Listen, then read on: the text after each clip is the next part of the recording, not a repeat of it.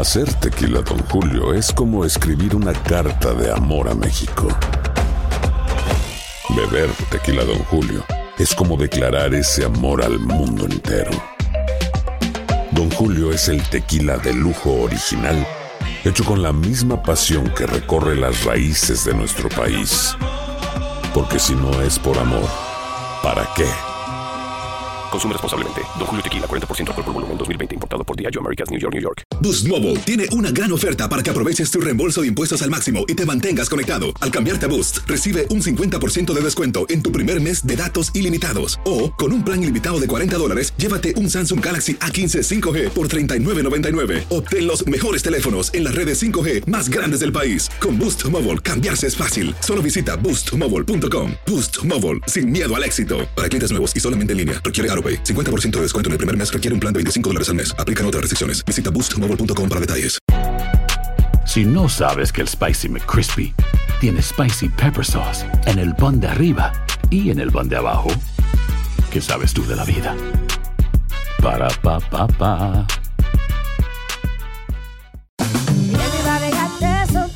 La venta para amigos y familiares de JCPenney está de vuelta. Desde el lunes ahorra 30% extra en artículos por toda la tienda. Esos son ahorros adicionales por encima de nuestros precios bajos. Dile a tus amigos, ven con tu familia y ahorren en grande. No olvides, ya se acerca el Día de las Madres. Y tenemos todo lo que mamá quiere: joyería, belleza, salón y tarjetas de regalo. JCPenney, vale la pena. Cupón válido del 29 de abril al 5 de mayo en selección de estilos. Aplican exclusiones. Detalles en la tienda jcp.com. El siguiente podcast es una presentación exclusiva de Euforia On Demand. Queridos amigos, ¿cómo están? Me da mucho gusto saludarlos. Bienvenidos a Epicentro. Grabamos, como todos los episodios de este podcast, desde los estudios de Univisión en Los Ángeles, California. Los Ángeles es la segunda ciudad más grande de Estados Unidos. Es la segunda ciudad con más mexicanos en el mundo. Es una ciudad que tiene también enormes comunidades de salvadoreños, de hondureños, de guatemaltecos. Es una ciudad inmigrante y en muchos sentidos es una ciudad hispana, aunque también por supuesto hay eh, grandes comunidades eh, armenias, de origen iraní, de origen ruso, de origen coreano, griego, pero es antes que nada una ciudad hispana. Y lo digo porque los invito a pensarla así mientras describo lo que se vive en estos días, estos días inéditos, estos días que no se han visto en esta ciudad en su historia moderna, quizá en su historia. Los Ángeles, que es la segunda ciudad más grande de Estados Unidos, está paralizada. Las clases se suspendieron aquí hace semanas y el alcalde de Los Ángeles, el demócrata Eric Garcetti, ha dicho una y otra vez que no prevé que los muchachos regresen a la escuela este año escolar. Apenas hace unas horas el, uh, uh, la suspensión de las clases se alargó formalmente hasta mayo y de, de mayo a junio hay prácticamente nada. Lo más probable es que los niños pierdan toda la segunda mitad del año escolar, aunque muchos están tratando de eh, aprender vía remota. Es el caso de mis hijos, por ejemplo, que tienen una cita con sus eh, compañeros y sus maestros que se eh, instalan frente a la computadora todas las mañanas para tratar de enseñarles a los niños a sumar, a restar, a seguir una lectura, a crear un par de oraciones y hacerlo a distancia. Muy conmovedor ver esa intención pero no por conmovedora, la intención resulta, si no infructuosa, porque eso es injusto, sí insuficiente. Creo yo que la segunda mitad del año escolar actual, 2019-2020, será recordada como una mitad perdida por todos los jóvenes acá en Los Ángeles, lo mismo que en el resto de California, estado que por cierto es un estado casi país, si fuera una nación independiente, California sería la quinta economía del mundo. La semana pasada, en un intento por detener la propagación del virus, que amenaza con abrumar al sistema de salud no solo de la ciudad, sino del estado de California, Garcetti, junto con el alcalde, junto con el gobernador de California, Gavin Newsom, ordenó a los ciudadanos permanecer en casa, salvo para actividades esenciales. Ese fue el adjetivo que usó Garcetti. ¿Qué es una actividad esencial? Bueno, la población puede salir a comprar víveres, medicinas, a citas médicas, a ayudar a un familiar o un amigo que lo necesita urgentemente. Está permitido salir a hacer ejercicio siempre y cuando se mantenga una distancia de al menos un metro y medio de las personas alrededor. Y bueno, en las últimas horas ese permiso para hacer ejercicio también se ha visto limitado porque cerraron las playas, cerraron los centros de recreación, así que bueno, la gente puede salir a correr por las laderas y por las calles, pero eh, paso a paso se van eh, restringiendo las libertades para tratar de detener la propagación del virus y lograr achatar la famosa curva de contagio. El caso es que no está permitido salir más que para eso. Ningún otro motivo está permitido. Nadie debe salir a trabajar, por ejemplo, a menos de que labore en algún oficio también considerado esencial para el funcionamiento de la ciudad. ¿Cuáles son estos oficios esenciales? Bueno, los médicos, los bomberos, los policías, los proveedores de alimentos, los medios de comunicación pueden seguir trabajando. En esas categorías hay muchos otros empleos que pueden seguir laborando, los carpinteros, los electricistas, aquellos que se dedican a la seguridad, es decir, algo que mantenga la operación de la ciudad en su escala más mínima, pero no mucho más. Los bares están cerrados, los restaurantes, los cines, los gimnasios, las áreas de, recreación y un largo, etcétera. Los negocios que sí permanecen abiertos han, han tomado medidas radicales en Los Ángeles para evitar contagios, aglomeraciones. Hay que hacer cola en casi todos los supermercados, esperar a que salga un cliente para que otro pueda ingresar. Afuera de la tienda, los que hacen fila deben pararse en marcas que están ahí pues puestas con cinta adhesiva o pintadas sobre la acera, colocadas a la distancia ya establecida para evitar contagios, es decir, uno tiene que hacer filas para ingresar al supermercado y mantener un metro y medio de distancia y para ayudarnos ya está establecido ese metro y medio ahí afuera de la tienda, es, es increíble. Lo mismo pasa en los bancos, la mayoría de la gente trata de evitar salir acá en Los Ángeles. Las autopistas de la ciudad, donde el tráfico generalmente es de pesadilla, sobre todo en las horas pico, es imposible. Se hacen horas de un lado a otro.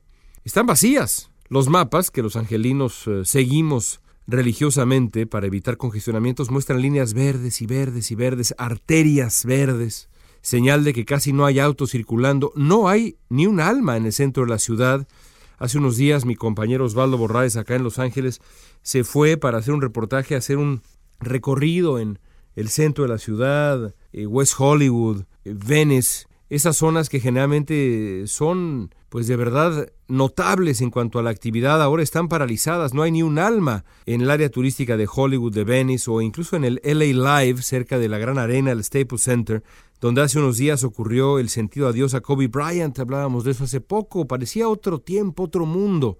Y yo mentiría si dijera que no se cuela en el aire algo de desconfianza y nerviosismo en el silencio. Hay algo, además de muy raro, hay algo que inquieta.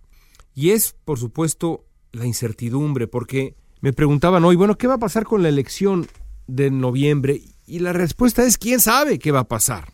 Noviembre parece Noviembre de 2020 parece noviembre del 2050 en este momento. ¿Qué va a pasar? ¿Quién sabe?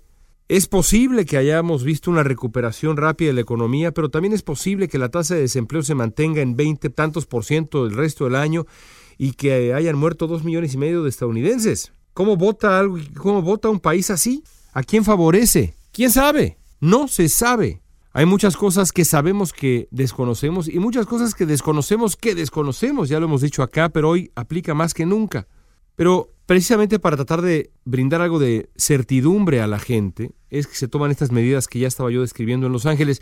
La intención es la misma que en otros sitios alrededor del mundo, que es contener el virus, achatar la curva de contagio. Y no va a ser fácil, por lo menos en Los Ángeles. Y cuento la historia de Los Ángeles, que es la ciudad donde vivo desde hace años, donde vivo con mi familia, con mis hijos, porque es interesante como ejemplo a estudiar, no sé si a seguir, yo creo que sí, pero no sé si a seguir, por lo menos a estudiar. No será fácil porque con una de las poblaciones de indigentes más grandes del país y una ciudad enorme y diversa, y con un lado oscuro y peligroso, a nadie se le olvida acá la violencia de los disturbios de 1992, por ejemplo. Pues Los Ángeles no puede darse el lujo de perder el control de la enfermedad. Esa es una batalla. Pero hay otra batalla que es la batalla económica porque las consecuencias económicas van a ser severas y van a afectar sobre todo a los que menos tienen, entre ellos los hispanos. La tasa de desempleo en Los Ángeles es de 4.3% en el condado y seguramente va a aumentar radicalmente. Ya es mucho más alta hoy, cuando han pasado apenas unas horas de las primeras medidas más severas. La industria restaurantera para mí es el ejemplo perfecto. Aunque el alcalde ha permitido e incluso incentivado la entrega a domicilio o los sistemas para que los clientes puedan ordenar en línea y demás y luego recoger lo que pidieron, el cierre temporal de los restaurantes ha hundido ya en la incertidumbre a miles y miles de trabajadores, muchos de ellos hispanos, sobre todo mexicanos. Si la orden de cerrar restaurantes se extiende más allá del 19 de abril, hasta ahora es nada más un mes. Si se extiende más allá del mes, cosa que parece muy probable, el paisaje urbano de esta ciudad, como de tantas otras, habrá cambiado radicalmente para cuando la ciudad salga de la cuarentena. Y la tranquilidad de miles y miles de paisanos, muchos de los cuales han luchado por años para consolidarse en la clase media de Estados Unidos, se va a ver directamente amenazada. Nada de esto le pasa desapercibido a las autoridades de la ciudad y del estado de California.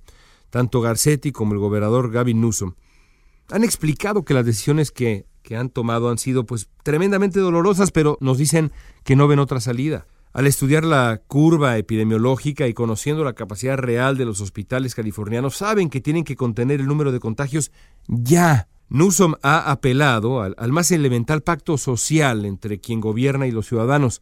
Ha explicado que es hora de solidaridad y de comunidad. El alcalde de Los Ángeles ha dicho que ve la crisis del coronavirus como el 11 de septiembre de esta generación. Ha dicho que nos toca explicarles a los jóvenes la seriedad del asunto, la importancia de respetar las reglas y la relevancia del amparo mutuo. Porque lo cierto es que los jóvenes no han reaccionado como deberían. Simplemente no lo han hecho las imágenes del, de, todavía del fin de semana, por ejemplo en Florida, y todavía había lugares en California en donde los jóvenes estaban como si nada.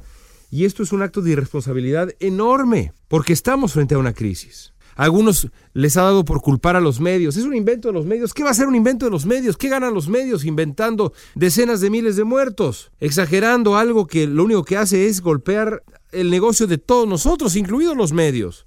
¿O creerán estas personas que dicen que los medios están inventando esto, que los medios somos inmunes a la crisis económica? Lo contrario, ¿quién va a querer anunciarse en los medios si no hay dinero? ¿Qué ganan los medios? Por favor. El caso es que Garcetti y Newsom esperan que la crisis disminuya después de algunos meses, pero también saben que es posible que el virus secuestre el 2020 completito, entero. Y saben que de ser así, la batalla por mantener la calma, la decencia común y hasta la cordura será muy distinta. No es lo mismo mantener la calma cuando han pasado 10 días de estar uno metido en la casa. Pero ¿qué pasa si el asunto se alarga? Si llegamos al verano y llegamos al otoño y hay un nuevo brote, ¿qué pasa? ¿Cómo van a mantener la calma las sociedades? Son preguntas de una enorme relevancia que todos tenemos que analizar. Los medios de, de comunicación tienen que hacer su trabajo para tranquilizar y guiar a la gente. El gobierno tiene que tomar medidas sensatas y duras de ser necesario. Los políticos deben prohibirse moralmente aprovechar esto para sacar raja política. Es un momento de solidaridad como no habíamos visto otro en años y años y años. Quizá desde la crisis del 1918, que también fue una gran crisis de salud con la influencia española. Y también en aquel momento la moneda de cambio más común era la mentira. Lean las crónicas de 1918 y díganme si no se les congela la sangre cuando ven los parecidos. Tenemos que demostrar que hemos avanzado, que somos una sociedad mejor en general. Es el gran reto. Yo por lo pronto amigos, desde una ciudad paralizada les mando un abrazo muy cariñoso. Puedo hacerlo dado que estamos a distancia. Cuídense, usen la cabeza, piensen en sus mayores. Y aquí estaremos en este epicentro la próxima semana. El pasado podcast fue una presentación exclusiva de Euphoria On Demand. Para escuchar otros episodios de este y otros podcasts, visítanos en euphoriaondemand.com. Hay gente a la que le encanta el McCrispy y hay gente que nunca ha probado el McCrispy. Pero todavía no conocemos a nadie que lo haya probado y no le guste. Para pa pa pa. La venta para amigos y familiares de JCPenney está de vuelta. Desde el lunes ahorra 30% extra en artículos por toda la tienda. Esos son ahorros adicionales por encima de nuestros precios bajos. Dile a tus amigos, ven con tu familia y ahorren en grande. No olvides, ya se acerca el Día de las Madres. Y tenemos todo lo que mamá quiere: joyería, belleza, salón y tarjetas de regalo. JCPenney, vale la pena. Cupón válido del 29 de abril al 5 de mayo en selección de estilos. Aplican exclusiones. Detalles en la tienda jcp.com. Sick of being upsold at gyms? My guy, you're currently a base member. For $90 more, I can upgrade you to our Shred membership. For $130 more, you'll be a Swole member. And for just $300 more, you'll reach Sweat Platinum. At Planet Fitness, you'll get energy without the upsell. Never pushy, always free fitness training and equipment for every workout. It's fitness that fits your budget. Join Planet Fitness for just $1 down and $10 a month. Cancel anytime. Deal ends Friday, May 10th. See Home Club for details. ¿Quieres regalar más que flores este Día de las Madres? The Home Depot te da una idea. Pasa más tiempo con mamá plantando flores coloridas, con macetas y tierra de primera calidad para realzar su jardín. Así sentirá que es su día todos los días. Llévate tierra para macetas Bigoro por solo $8.97 y crece plantas fuertes y saludables dentro y fuera de casa. Recoge en tienda y sigue cultivando más momentos con mamá en The Home Depot. Haces más, logras más. Más detalles en homedepot.com diagonal delivery.